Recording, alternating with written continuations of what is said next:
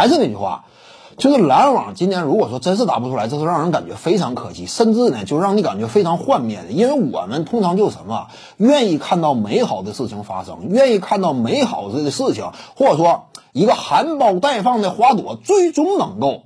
对不对？五颜六色，呃，绽放出啊它的动人的美呃美感。我们希望这种事儿发生，所以篮网队呢现在基本上万事俱备，就怕凯文杜兰特出现意外。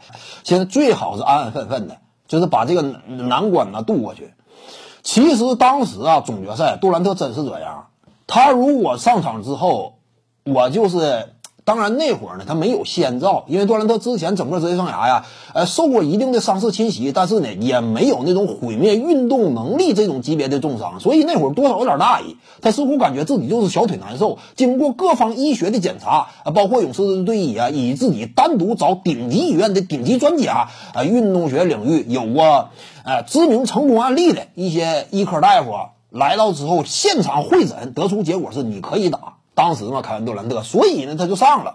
如果说那会儿啊，当然我们这只是讲后话。如果说当时凯文杜兰特登场之后，我就是收着打，我不什么这个遇到莱昂纳德之后，我就玩命找他单练。防守端我主防莱昂纳德，进攻端呢，看见莱昂纳德之后拔起来就投，我甚至还用变相突破你，突破最佳防守球员。你知道这难度多大？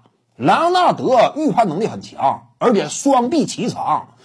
这么一位球员，DPOY 级别的防守巨星，莱昂纳德单打他的话，你得付出全力的。因为莱昂纳德也是正值巅峰期，当时那会儿心气儿也非常高，刚刚被马刺队甩卖到北京，他也急于证明自己。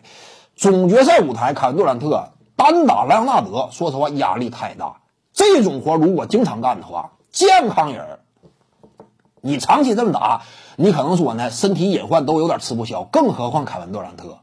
所以你看没看到？如果说一九年总决赛，当时杜兰特呢，哎，就认清现实，或者说未雨绸缪，我就安安分分的打一个克莱汤普森曾经扮演的角色，无球跑一跑位，接个球来个三分远射。如果是这么打的话，也许一九年呢，凯文杜兰特就不至于遭受那次意外，是不是这样？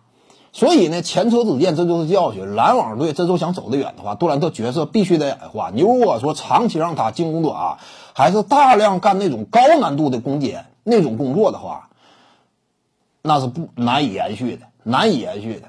如果那么打的话，现在稳扎稳打，篮网队基本上就能够收割荣誉。杜兰特只要保证我打到总决赛的时候依旧健康，还能出战，凭借他天然的威慑力。基本是够用的，你也不用给他太高太太高压力，哪怕就是读秒阶段的回合，杜兰特啊应该心里有杆秤，我只要能打，我就是一个战力。我至于篮网而言，我就是有用的，我不能玩命拼，就他一定得有这种主动意识，主动往后适当收收一收，没有问题的。就怕突然间伤了打不了，那就完了。这是篮网队啊，点赞加关注，感谢您的支持。